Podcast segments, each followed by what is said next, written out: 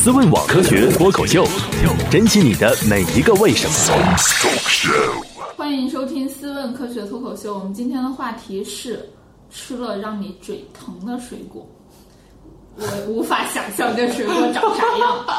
我是佳佳，来自什么值得买？啊，我是啊，我是土豆，来自红巴伦。土豆，你觉得是啥呢？那就是吃榴莲不剥皮儿呗。这你也吃得下去？你这属于自虐吃法啊！这就是啃嘛。吃吃榴莲不吐皮儿，哎，这不剥皮儿啊啊！不吐皮儿嘛，好一个意思。吃葡萄不吐葡萄皮儿，吃榴莲不吐榴莲皮儿。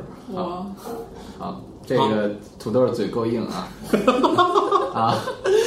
好，那个这一定可以很好的藏私房钱 啊！好，史军，打死不说，打死我也不说。好史军来自思问网啊，然后啊呢？，然后呢？然后就说你吃榴莲的故事吧。吃榴莲，我说完了呀，你 你就试试吧。我呃一般来说买榴莲还挺贵的，你要照我那个吃法，还挺爱吃。太省钱了，是吧？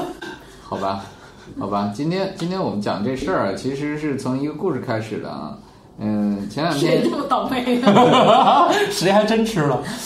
没有吃榴莲皮儿啊，嗯，这个但是这个事情呢，真的是天有不测风云啊！你人在世上什么事儿都能碰着啊。嗯，嗯，所谓的吃了嘴疼的这种水果，其实还是有一些的啊。我们日常生活中经常会能碰见，比如说芒果啊，芒果是一个特别容易让人吃了嘴疼的这样的水果连核一块儿吃了。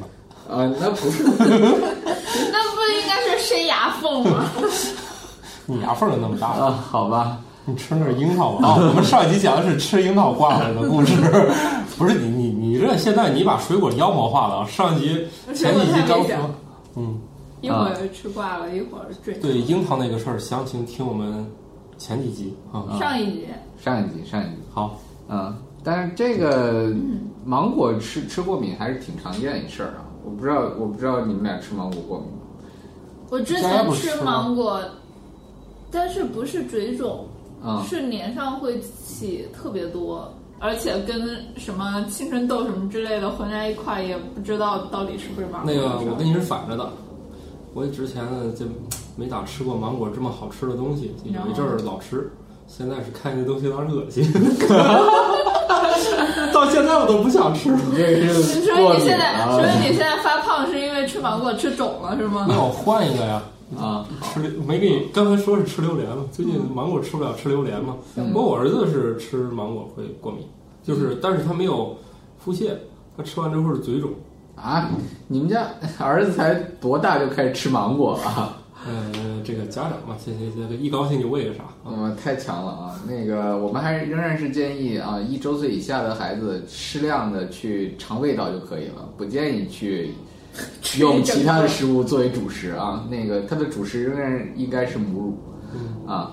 嗯，好，特别提醒啊。好，我四们家岁都有我们家都有些有些体现。连肉都开那始吃了。那像他儿子这样子，就从小吃了过敏，他是不是从此此生要与芒果告别了？啊，这倒也不一定啊，因为我们都知道，所谓的过敏是一个什么样的情况呢？过敏实际上就是我们体内的这种免疫细胞过于敏感了。嗯啊，那这个免疫系统是怎么样怎么样发挥作用呢？是外来的这种入侵的入侵的这种微生物也好，或者是其他有害的物质也好，比如说像病毒、细菌进入我们体内的时候，被这个免疫系统探测到，然后就会做出来攻击的反应啊，包括我们的这种所谓的红肿啊，所谓的发热啊，这些其实都是都是在对抗这些入侵者，是吧？所谓的发热，不要觉得发热是一个完全的坏事儿啊，实际上发热在某种程度上是就是对抗那些细菌、病毒、微生物，因为你体温升高到四十度左右的时候，这些微生物也可以被很大程度上限制啊，嗯被被干掉啊，这样子会限制它们的活动。那反过头来说，这就需要有侦测的这些细胞是吧？或或者说这些侦测的这些特殊的免疫免疫细胞，这些免疫细胞呢，平常是如果正常状态下啊，他们可以很好的识别哪些是有害的，哪些是没有害的啊。但是有些人的免疫系免疫系统就比较的敏感，嗯嗯，敏感到什么程度呢？随便进去一个什么东西，他都觉得那就是坏人啊，就好好像一陌生人走进他的圈子，他就默认这这些都是坏人啊，有这样的一个情况存在。嗯所以这就是所谓的过敏啊，哦就是本来你这个警戒系统应该是小偷进来偷了东西了，你才会报警，结果现在邻居王对叔叔进来，然后也就报警了。那必须报警啊！就就随意就拉响警报啊，拉响警报以后，你就出现了各种过敏症状，是吧？那我们比较常见的过敏症状就是起疹子呀、流鼻涕、打喷嚏啊，然后发热啊，然后腹泻啊，然后还有一些一些黏膜的肿胀啊啊，比较典型的吃水果的过敏就是嘴肿啊啊，嘴肿、舌头肿，然后是或者是舌头麻了，都是一个比较典型的这种过敏的症状。嗯舌头麻了不是菠萝吗？对，这个其实都是典型的过敏症状啊。当然，当然麻有些时候只是最开始的这种感觉啊，如果是再往下走的话，那可能就比较麻烦了。那我们反过来说往下走是啥意思？是吗？啊，往 是消化的往下走，还是不是往 还是症状？进进程往下走。哦，过敏的进程是吧？哦进程说说说清楚，说清楚。那你往下走也可以理解啊。你要是说吃吃到，不过很多很多过敏源，嗯，怎么说呢？你要往下走的话，它依然是在刺激你的黏膜，那就那就不是肿的事情了，那可能是一些腹泻啊，或者说一些胃肠道的症状等等等等这样的事情啊。其实其实还是蛮多的，嗯。那所说的，其实过敏源真的是千差万别，每个人跟每个人都不一样。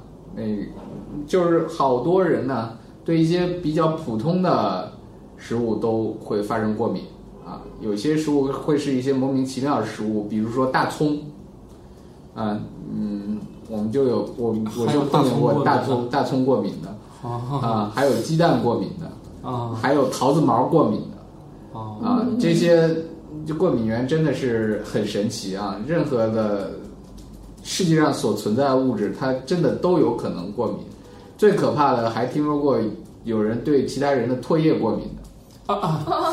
所以那个芒果那事儿到底是啥事儿来着？啊，就是前两天有这么一个故事啊，但是这个故事并不是唾液过敏。那我们就想，唾液过敏能发生在什么时候啊？嗯，通常发生在这个情侣之间，是吧？嗯，或者说夫妻之间啊，啊，这样子的一个时候，那就只能就发生这种情况就只能分手了，是吗？那嗯看你能忍不能忍吧。啊，这个确实有这种情况啊，因为我们都知道杜，敏俊熙对就是对唾液过敏吗？啊，嗯是？就那个来自星星的你是电视剧里过敏还是真过敏？电视剧电视剧的桥段也是啊，但是真实的情况下确实也会有这样的过敏。哦，啊，那这个新闻是什么呢？这个新闻前两天有一新闻，就是说，呃，一个一对儿情侣啊，这个女的，就是这个女方，她是对芒果过敏的。嗯。啊，那个男方呢不过敏啊。有一天他们就嗯深吻了一下以后，嗯。女方这个嘴就肿了，肿的跟香肠似的。哦啊，他那之前接过吻吗？当然了，嗯只只是那一天啊，只是那天啊，所以排除了一下这个唾液过敏。对，唾液肯定是不过敏的啊，哦。但不是应该不是第一次啊，啊，啊，但是这个就很奇怪啊，就是说，哎，这怎么会出现这种情况？这还很莫名其妙的查了半天，当然他先开始还不知道是某芒果过敏，所以就拉到医院检查了半天，嗯，也没有什么，也也没有什么病是吧？啊，检查半天，然后医生说你这明显是过敏症状，说也不过敏啊，那我他说你这个这个你对什么过敏？之前对什么过敏啊？一般人有过敏史的话，都会对既有那个东西过敏啊。嗯。就问来问去说我对芒果过敏，但是我也一丁点儿芒果都没吃啊。啊，然后就很奇怪，就就问她男朋友说，她男朋友说他吃了 而且就是在他们他们亲吻之前有不长一段时间刚吃了，然后就这么一丁点儿，你可以不过我们可以想象啊，他也不可能说我在那儿嚼吧嚼吧都在嘴里含一大个嘴芒果去接吻是吧？这个一定是都吃了好长时间了那种感觉啊，这都吞下去了，吞下去了，这个时候还接吻的话，仍然会引起啊对方很强烈的过敏反应。嗯，这个就说明一件两个事儿，一个事儿是啊，这女方实在是太敏感了啊，这这位这个我们的大姐姐真的太敏感了啊，嗯，这个她对这个芒果的过敏已经是，呃，怎么说呢？已经感觉是精确到某种精密测量仪器的这种程度了啊。当然，还有一个还有一个事情就是说，这个芒果确实是比较容易引起过敏的一个过敏源。嗯嗯，这个好多人啊，好多人就是去吃芒果，嗯，或者说想享受芒果的时候，都会顾及到这个事情，就是，哎呀，这个吃了以后嘴会肿啊。那这个过敏是什么情况呢？并不是说他对这个芒果的肉啊，或者说芒果的这种汁液这样子一些普通的成分过敏，而是因为芒果里面含有一种。比较特殊的这种致敏成分啊，是一种啊叫七酚的这种物质。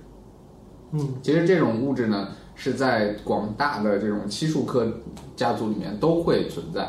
嗯，我们说漆树科，其实我记得在以前的节目中也提到过一种植物啊，叫漆树，在野外会碰到这种叫野漆树这样的植物，啊，非常容易过敏。过敏到什么程度呢？其很多人啊，只要上去摸摸这个树的树皮，嗯，都会过敏。还更有敏感的人，从那个树下面走过去，嗯，都会引发过敏、红肿。这样，就是它那个里面的气氛要比芒果里面多多了。嗯嗯，而且这个过敏的症状，嗯，会非常非常的激烈啊。之前有一个事儿是什么呢？有一小孩儿，他们家是割这个生漆的。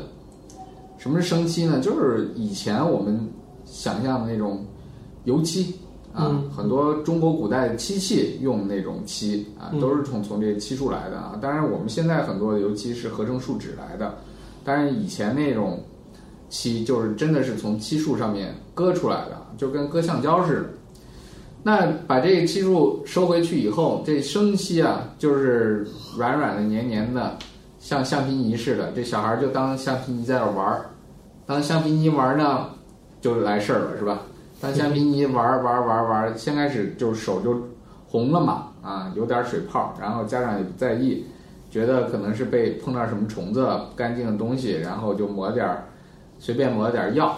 啊，结果过了两三天，发现这个红肿下不去，甚至出现了这种，这种叫什么呢？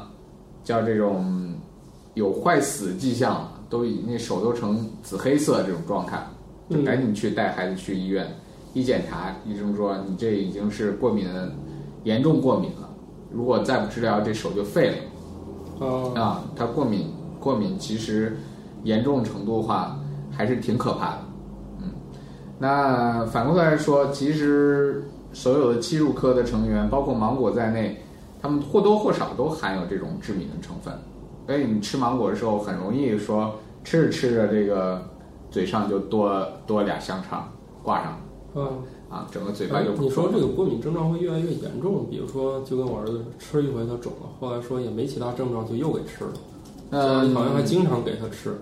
这个不好说，呃，有的人可实际上是可以适应一些过敏的症状，嗯，它有逐步的一个适应性，也就是说，这个我们所谓的脱敏嘛，嗯呃，就是说从小剂量脱敏的疗程是是一个什么过程呢？其实就是让我们的免疫系统来。逐步啊认识到这个东西是其实是没有风险的，或者说没有害处的。嗯啊，先从小剂量的一点儿一点儿让它让它适应，逐步加大到正常剂量啊。如果到正常剂量它还是没有反应的话，那就说明我们免疫系统把它已经识别为啊友好的朋友了啊，那就不会再对它做出攻击反应了。嗯这种情况下就可以可以 OK 了。嗯那很多朋友去去做这种脱敏疗法，其实嗯都坚持不下来。为什么呢？因为脱敏的过程非常漫长啊。哦我们非常非常有名的，我们都知道，国内非常有名的都是这个做免疫免疫的这个医院协和嘛，协和医院。啊，协和医院其实我我身边有好几个朋友都曾经去做过这样的脱敏，嗯但是情况就是实际的结果并不是非常好。为什么呢？因为你整个流程做下来大概需要两年的时间哦，啊。当然，这个还仅仅是对于已知的你的过敏源进行进行这种脱敏疗程，当然还不包括你那些未知的，因为如果是一旦是过敏体质的话，它可能会对很多很多很多啊不同类别的物质都会有过敏的倾向啊。如果这个且不论这个单一过敏源的这个时间长啊，如果我们都能查清楚了，能能能把它弄出来，然后能针对的针对性脱敏也可以。但是要是怎么说呢？但是我们并不清楚究竟哪些可以是你潜在的过敏源，这就很麻烦。这筛起来，这就不是一一时半会儿的事儿啊，这不是一两年能完成的事情啊，啊！你想，我们身边接触的这种物质有多少？这个有无限的可能性啊，各种各样的可能性。嗯啊，这个做起来就是非常复杂了。当然，你要说我们平时非常非常怎么说呢？常见的，就像芒果里面的七分这样的这种过敏物的话，这种还还好，嗯，应该还是有有所缓解，但是我不敢说完全的能脱敏，但是逐步来说可能会逐步的缓解这样的症状啊，确实确实是有可能的。嗯当然了，这指的是，呃，过敏症状并不是非常非常严重的情况下。嗯如果你就是那种超级过敏的，对这种东西超级过敏，那还是别尝试了。嗯这个是要要命的啊，这个是真的是要命的嗯啊！你引起的这种嘴巴肿，这都是小事儿啊。你吃下去了，如果引发了喉头水肿，往下走，对你往下走，你引发了喉头的 那窒息喉头的水肿，那就很麻烦了啊！这个窒息很容易引起窒息死亡这样的事情啊。嗯严重过敏的话，确实会会有这样的症状出现。嗯，嗯不过怎么来反过来说，芒果真的是一个很好的水果，是吧？啊，北，我觉得在我们小时候没有提榴莲的时候，大家都认为芒果是热带水果之王，根本就没有榴莲什么事儿啊那对，啊随着我们的视野和经济状况的改变，啊！所以新的水必然是果之王贵的是也出现了，是吧？对，贵的才是水果之王。对对对对对对对，芒果身价现在已经远不敌榴莲了，是吗？对，现在芒果便宜，芒果已经很便宜了。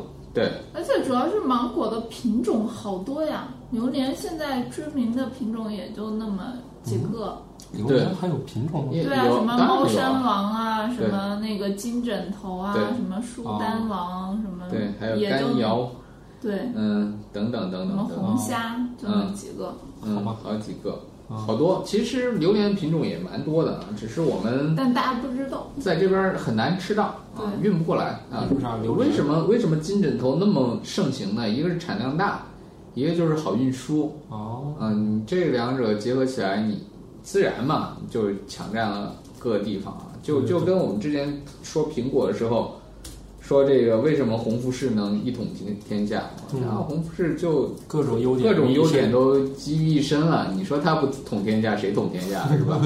这个就是这么样一个事儿啊。当然，并不是说它就是最好吃的啊，这个确实有这样这样的一个情况。包括最近在大家大家都吃的比较多的荔枝也是这种情况。在北方，我们大部分时候只能吃那种叫妃子笑这个品种啊，就是一半红一半绿那种对哦，啊，为什么吃这个品种？不是因为它好吃，它真的是荔枝里面不能说最难吃吧，嗯，应该说反正是不怎么好吃的那种、啊那种品种啊，只是因为它这个产量实在是太大了哦啊，这个所以大家在北方基本上吃到的都是妃子笑这个品种。哦啊，至于说像比较嗯好吃一点的，像桂味啊、这个糯米糍啊这种品种，基本上运不过来。啊哦，就一个是在当地就消费掉了，一个就是运过来其实也不好吃了啊，哦不耐储运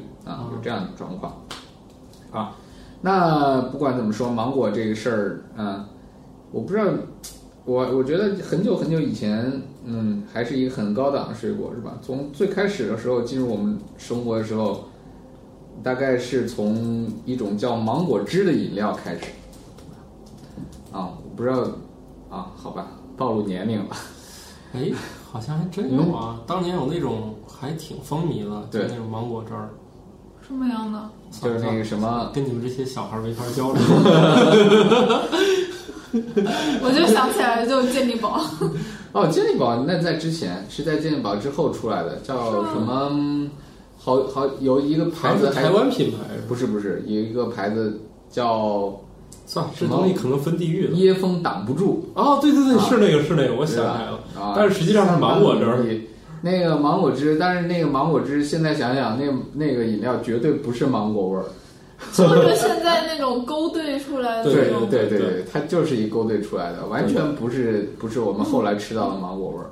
对，嗯，但是它这个勾兑的，就让你误以为这是一种热带水果，OK 了。那那至于是是不是真的芒果味儿，其实不重要。并不重要啊，这个 真的是并不重要，因为芒果香气其实蛮复杂的，这里面有很多种挥发性的脂类物质，比如说像什么乙酸乙酯啊、丁酸乙酯啊、异丁酸乙酯啊、乙酸异物酯啊，可以可以，不用念了，不用念了啊，好啊，这么多啊，啊，这么一大堆，反正大家也不用记住，就就记住一事儿混合在，一起。这是非常非常多的这种物质混合在一起才形成的，就是特有的这种芒果香气啊。但是这个你要饮料的话，肯定是没有办法完全的模拟啊这个芒果的味道，嗯所以我们喝那个芒果汁的时候就会有有有那种明显的感觉，就是说这东西肯定是人工做出来的。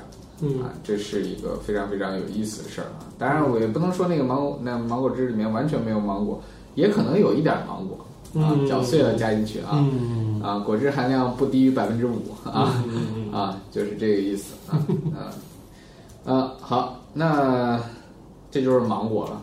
芒果等一下，你既然说到芒果了，就介绍几种，因为现在超市里的芒果品种还是非常多的。嗯有没有什么性价比比较好的呀？还有虽然贵但是好吃啊，嗯，就这类的我觉得性价比比较好的就是腰芒腰芒啊，腰腰芒，腰子的腰。腰腰子的腰。好，腰芒啊，腰芒，腰芒就是小小的那种芒果，哦啊，个头小小的那种芒果。我觉得这个芒果性价比应该是非常高的啊。嗯，怎么说呢？因为它香气也足够浓，也够甜，汁也够多，核也够小啊。通常我们腰芒啃完以后，那核就跟纸片差不多啊，薄薄的一片儿。嗯那嗯它唯唯独的缺陷就是长得太小了嗯，啊，剥一个剥一个吃不了几口是吧？它的核小吗？核小是就瘪的。纸纸纸对片儿型的。对对对，扁扁的啊哦，那种。当然，你要是买到那种鼓鼓的，也不出意外，也没有太大意外啊，那你就中奖了。啊其实，其实大家都是在朝着瘪的这种方向来培育的，哦。这个朝着小核、无核这个方向来培育的。嗯。嗯，现在的芒果基本上都是这样子。那大一点儿的，比较有代表性的啊，嗯，肉比较厚、比较大的一个叫爱黄，嗯。就是你爱我，我爱你没爱。嗯。啊，黄敦煌的黄啊，爱黄。啊嗯，这是一个比较比较有意思的一个品种，台湾台湾培育出来的这个品种。是台湾有一个叫什么爱文芒果，啊，爱文啊，是一个吗？嗯，不是一个，不是一个，但是好像国对。就就很难见到，就这边卖的好像都是要么是越南的什么越南青芒，对然后什么海南的芒果，对要不就什么那个小台小台农，对，台农就是说刚才说那个腰芒小小的啊。嗯那还有的，刚才说这这两种嘛，就是个头比较大啊，纤维也比较少，然后吃起来口感也不错嗯啊。这个唯独的缺陷就是，嗯，怎么说呢？通常来说，香气不是非常的浓啊，跟那个比的话，香气就要弱一些。嗯，那还有的，如果你特别喜欢吃香气浓郁的芒果的话，还有一种我们本土的土生土长芒果，但是这个芒果现在不太多了啊。之前之前很多，在特别是在云南，有一种叫鹰嘴芒的这样一种芒果啊，嗯，土芒果。好像能，嗯，有些有些电商现在可以买到。哎，我啊觉得好像在有些地方超市也见到了类似的。难道它有会跟它特别像的芒果吗？那有有可能，嗯，但是鹰嘴芒的特点是什么呢？特点就是，嗯，香气非常足啊，嗯放在屋里面，整个屋子里都都是那种芒果味儿啊，啊，然后嗯汁水也非常多，嗯，味儿也不错，甜度也可以，但是非常非常大的一个麻烦是什么呢？塞牙。这个纤维非常多，哦。非常发达，所以基本上吃完一个芒果，你都得去剔牙。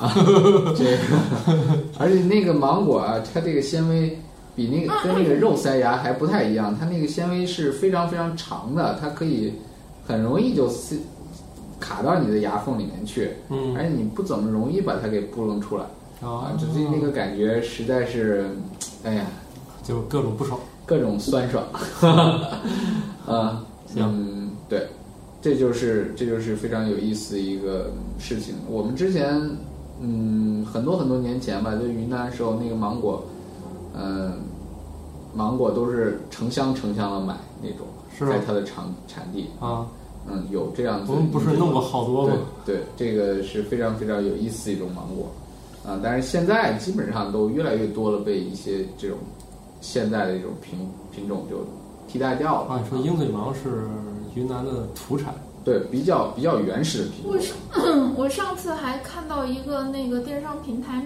卖一个叫什么辣椒芒的，就啊它那个芒果长得就就就长的就跟那种辣椒的那种形状似？的那种。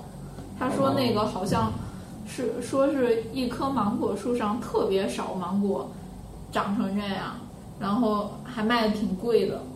好吧，这不是相当于卖那个土头蒜吗？嗯，不知道，其实它并不是一个特别品种，它就是一棵树上没几个呗。好吧，那也有可能啊。那个，嗯。哎，那独头蒜是它就是那个部位，就是它长那个吗？独头蒜是因为没有长好，长劈了，哦，就是它通常来说，大蒜正常长的时候都应该分瓣儿的，但它没分是它没有分啊，只能是这样。当然有这跟品种之间可能会有点差异啊，有的品种它可能就很大几率会出现这种情况。所以有时候菜市场还专门弄卖那个独头蒜，是，那就是长批了，全长批了是对，吧？不小心长批了，就出现那不，它是没长批，啊，对 对按理正常是长批的。对对对对对。好，还有其他什么水果吗？嗯，还有一个比较容易过敏的水果就是菠萝了。嗯，哦，菠萝也是一个比较容易引起人过敏的水果啊。呃，我记得之前我们曾经也提到过这个事儿，对吧？思问网科学脱口秀，珍惜你的每一个为什么。菠萝怎么样呢？菠萝吃的时候啊，在我们小时候吃菠萝的时候都得泡泡盐水，嗯，嗯，就是这这个菠萝切完了不能直接吃，一定要泡盐水。是的，嗯这个嗯泡盐水是为什么要泡呢？就是因为这里面有可以致敏的物质，叫菠萝蛋白酶、嗯啊。这菠萝蛋白酶呢，很容易引起我们的过敏。嗯，这菠萝蛋白酶其实你听上菠萝蛋白酶，蛋白酶，所谓的蛋白酶呢，就是可以啊促使蛋白质分解的这么样一种酶。嗯，啊吃着吃着舌头没了，给溶解掉如果。吃的够大量的话啊，真的可以是吗？啊，真的可以。把肉给溶解了。当然可以了。这个蛋白酶啊，出现在什么地方啊？我们去很多的餐馆儿，你会发现他们炒的肉牛肉啊，都要比家里面的嫩啊。用了木瓜蛋白酶对是吗？这就是用蛋白酶啊！你土豆说这个木瓜蛋白酶，它就是一种蛋白酶，它跟 木瓜蛋白酶的性质其实是一样的啊。所以你想想，那那么硬的那种牛肉，它都能软化到这种程度，那你的舌头是不是？其实 其实给太简单了。其实量足够的话，时间够长的话，你的舌头也会变嫩也。是可以啊。这个这个亲吻的时候就可以吃大餐了，是吧？啊，这个还是不要去尝试啊。但是，一般人也尝试不了，因为那需要时间太长了，那个量也太大。对，而且也太太疼了啊。嗯这个 你你体内也不是不不反应是吧？正常人也会觉得实在受不了了。对，好，这是一个非常非常有意思的一个事情啊。这个实际上菠萝啊，它有这种菠萝蛋白酶，就是为了防御啊。而且在它比较青涩的时候，在没有完全成熟的时候，菠萝蛋白酶的含量会更高一些。逐渐成熟以后，菠萝蛋白酶会降低。嗯嗯，这个也就是匹配了啊它在保护种子阶段和需要动物传播种子阶段不同这种特性。啊，你不能说我一直都这么厉害，那就没有办法是吧？没有办法传播种子，这是一个非常非常麻烦的事情。那、嗯、再说，其实我们所谓的泡盐水，就是想让这个菠萝蛋白酶失去活性。就是盐嗯，盐盐实际上是可以改变蛋白质的一些特特性的，会使使蛋白质凝固，啊，有这样的一个特性。不信的话，你可以去试试，做一个很简单的实验，把一鸡蛋清儿稍微弄点鸡蛋清，搅和到水里面，你往往里面加盐，你就会发现那个鸡蛋清就从水里面析出了，就变成了一些絮状沉淀。这实际上是高中生物必考一个题，叫蛋白质的盐析嗯啊。这个这个事儿一定是存在的啊，所以我们拿盐水去泡这个菠萝，就是为了去除这个让人过敏的物质。哎，所以说它并不是简单拿盐水一蘸，它是需要泡。它是需要泡，对对，哦，是需要并不是泡啊光，并不是说我把表面的去掉就可以，它得是泡透。对，它是需要泡进去啊，嗯，尽量的使这个我们刚才说的菠萝蛋白酶尽量失活，哦失去它的活性。嗯啊，因为你想啊，一泡盐水，然后它一凝固一沉淀，这个这个时候它其实它的生物活性就丧失掉了。嗯你再吃它的时候就没什么太大问题了。啊，你嗯，吃到胃里面就更没有什么问题了，因为它是一种酶嘛，是吧？嗯，也就是它是这种酶其实也是一种蛋白质相关的东西，然后吃进去以后也会被分解掉了啊，所以就没有太大的问题了。嗯那以前说的说泡这个，以前人都不知道说泡泡这个菠萝就是为了让它酸味儿更减少一点，其实是不对的。啊嗯这个你再泡它酸的还是酸的，除非你拿糖水去泡嗯啊。这个啊。呃，不过反过头来说啊，如果有一点点盐的存在的话，确实在某种程度上可以衬托出糖的存在，啊，这就是味觉的这种叫互补和增益的这种效应。你要要想让它甜的话，很多菜肴确实存在这种情况。你要想让它甜味儿突出的话，你放点盐，比你多放糖还更有用。嗯啊，有这样的情况存在。嗯嗯，比如说我们都知道梨汤是吧？在北京风行的啊，一个叉叉梨汤对对对对对对，啊，出那梨膏，对那叉叉梨汤里面，呃，这个它那个梨汤就大家就觉得它味道很好，为什么呢？因为里面就加了盐盐啊。那个煮梨汤的时候不是光加糖的，你稍放点盐，会有一个很神奇的效果出现。嗯嗯，当然这个菠萝里面这这不是主要目的了啊。嗯，反过来说，这个菠萝啊，嗯，既然说到菠萝甜，我们就附带说一句啊，菠萝甜这事儿很有意思。嗯，菠萝这种水果啊，它生长的这种整个过程是在不断的积累糖分啊，积累糖分，积累糖分，但是它不是像苹果或者说像桃子这种其他这种水果，我们常见的水果一样，它会积累很多很多的其他的没有不可溶解的，比如说像淀粉这样的糖啊，它不积累这样的糖，这样的糖这带来一个什么问题呢？我们都知道苹果啊，有的时候你摘下来。刚刚摘的时候可能并不是非常甜，你放一段时间以后，它可能会变甜嗯啊。这是因为体内的一些这种不溶性的这种糖，特别是淀粉分解成了一些可溶性的，比如说蔗糖，比如说葡萄糖、果糖这样的东西。嗯但是菠萝不一样，菠萝不存在这个过程，就是菠萝实际上体内是没有可分解的储备的。啊你摘下来它是它是什么味儿，你放一段时间它还是什么味儿、嗯啊？这是指在不放坏的情况下，对吧？如果你放坏了，那那就是另一种味儿了啊，那也就不能吃了啊。嗯也就是说，它这个甜度实际上是不会随着你的储存提高提高这个甜度的啊。这也就解释了为什么我们在北方啊，广大北方地区吃到菠萝其实并不好吃。为什么呢？因为它不能等它全熟再摘啊，全熟都摘了你，嗯，运回来这个都坏了是吧？摔坏了啊！我我觉得我们这个，嗯、应该嗯去过版纳的 带菠萝的这个朋友都深有体会是吧？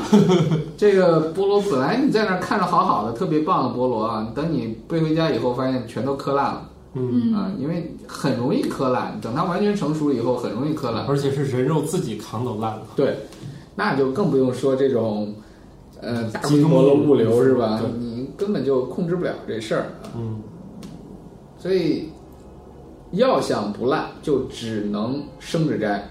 嗯但是这生着摘啊，就注定了它里面的糖分积累不够，哦嗯，就注定了我们在北北方其实是吃不到真正的甜菠萝的。啊，有人第一次去，嗯，西双版纳时候吃到菠萝的时候就嗯，就就啊惊呆了，是吧？惊呆了。这菠萝竟然是这种味道的，是吧？对，啊，完全不是一种水果啊，那个就不是一个世界的东西，感觉。产地直属。对对，这个它们的差别就在这儿。嗯，好，那再再说这个菠萝蛋白酶的事儿，菠萝蛋白酶没什么是吧？那只是说，只是说它这个溶解溶解肉类什么之类的这种事情，其实在我们舌舌舌头上很难发生的。但是这种既然是蛋白酶嘛，它就是一个蛋白质，蛋白质的话。很容易就被我们的免疫系统就误认为入侵者了嗯啊，然后吃吃吃吃，你这个嘴巴肿就很正常一事儿啊，这是没有什么问题的。那、嗯好吧，那接着说，嗯，现在很多培育品种啊，实际上就在朝着低蛋白酶的方向在发展，是吧？啊，所谓的现在所谓的无眼儿菠萝。啊，无眼菠萝，嗯，就是不需要掏眼儿的。我们知道以前那个菠萝都需要挖眼儿，啊，嗯挖那个实际上是把里面的一些残余的花蕊那些东西都要挖掉，否则会会拉嗓子。啊、那就是吃菠萝不削皮儿，嘴也会疼。对，那现在的发展起来的这些无眼菠萝，它那个花蕊就退化的非常非常严重了，或者它的果眼非常非常浅浅。啊，把这个一削掉啊，削掉一层厚厚的皮以后，就发现哦，里面都能吃，而且吃的时候通常是不拉嘴的。嗯嗯，因为它里面菠萝蛋白酶的含量是都是比较低的，这是新兴品种的方向。对，嗯，现在好像越来越多的菠萝都不需要蘸那个盐水了吧？对对，但是这不代表说你吃很多也。也没问题啊，啊吃很多还是会出问题的啊。比如说我们亲爱的张博士啊，嗯，呃，他就曾经在食用过量，在干掉五个菠萝以后，啥时候干的事儿啊？终于肿了。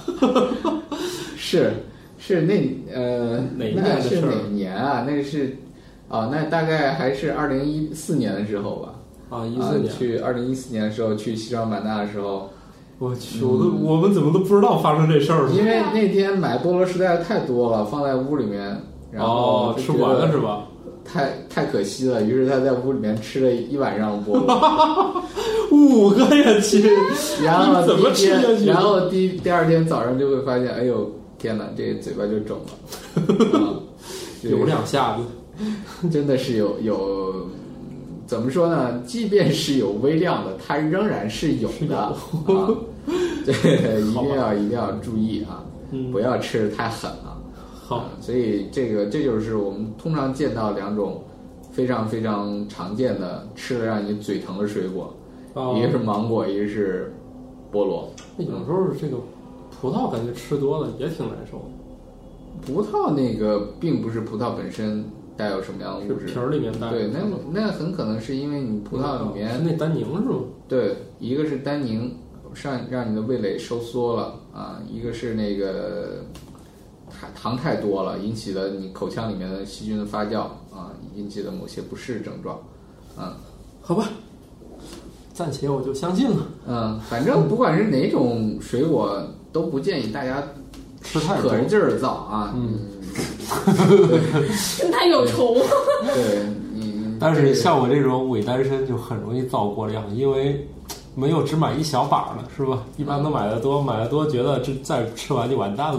好吧，好吧，适量适量啊，大家吃吃什么都要适量啊，否则的话会产生一些不好的难以难以预料的后后果。往下走都都很难说。对对，好吧，好，那我们这期就这样吧。祝大家吃水果愉快，然后遇见爱嘴疼的就适量啊，嗯以及最好问问对方你有没有吃过这种容易让你嘴更疼的东西，是吧？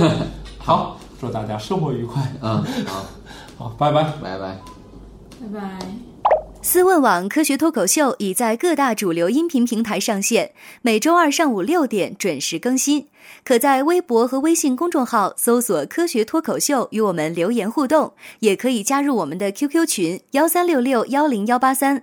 在 Podcast 上的评论盖楼每新增五百条，会放出某主播或嘉宾特别节目，期待你们的努力。刚巴爹！如果想确保留言被念到，可打赏任意金额到我们支付宝账号“科学脱口秀全拼 ”at gmail.com。如果你想和主播们前往地球上最生机勃勃的地方一起旅行，请在微信公众平台账号搜索“思问网”三个字并关注。我们致力于打造一个科学自然爱好者的乐园，带领更多人用科学的目光感受自然的美妙。思问网，珍惜你的每一个为什么。